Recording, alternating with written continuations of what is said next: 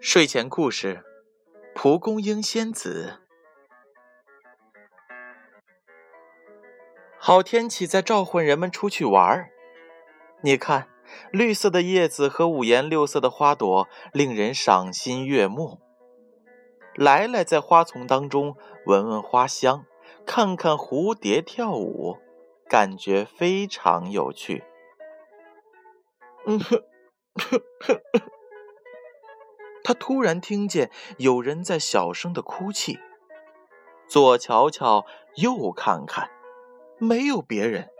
仔细再听听，声音是从白色的蒲公英花朵上传来的。来来蹲下去，睁大了眼睛，终于发现花朵的下面坐着一个小仙女。她长着一双透明的翅膀，正在抹着眼泪。你好，你是谁？来来问。你为什么哭呢？呃，我是蒲公英仙子。小仙女抬起头。嗯，现在的人都坐飞机去很远很远的地方玩，不来跟我玩了，我感到很寂寞。我跟你玩啊！来来，大声说！还有啊，你可以想办法让大家都来跟你玩，因为你是仙子啊。蒲公英仙子想了想，不哭了。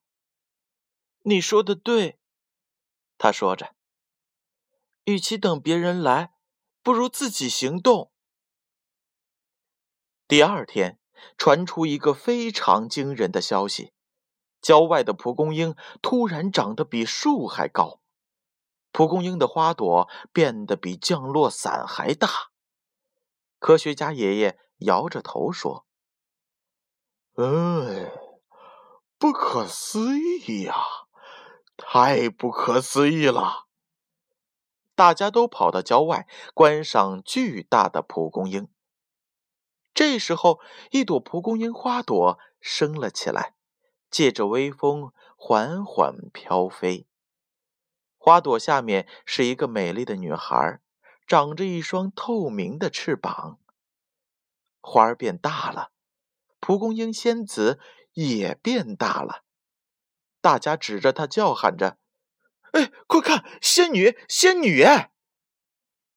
蒲公英仙子说：“像我一样，抓着蒲公英花朵。”你们就可以飞到任何的地方。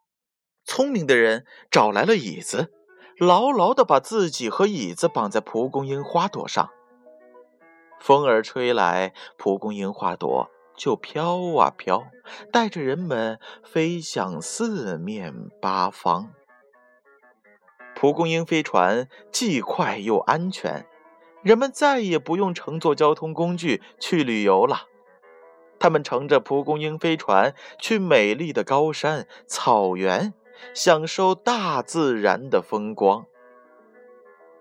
星期天，在郊外，你总能听见来来和一个小仙子爽朗的笑声。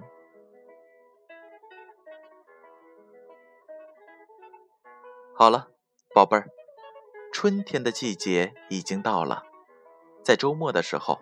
和爸爸妈妈一起组织郊游吧，让我们一起拥抱大自然，一起迎接生活的美好。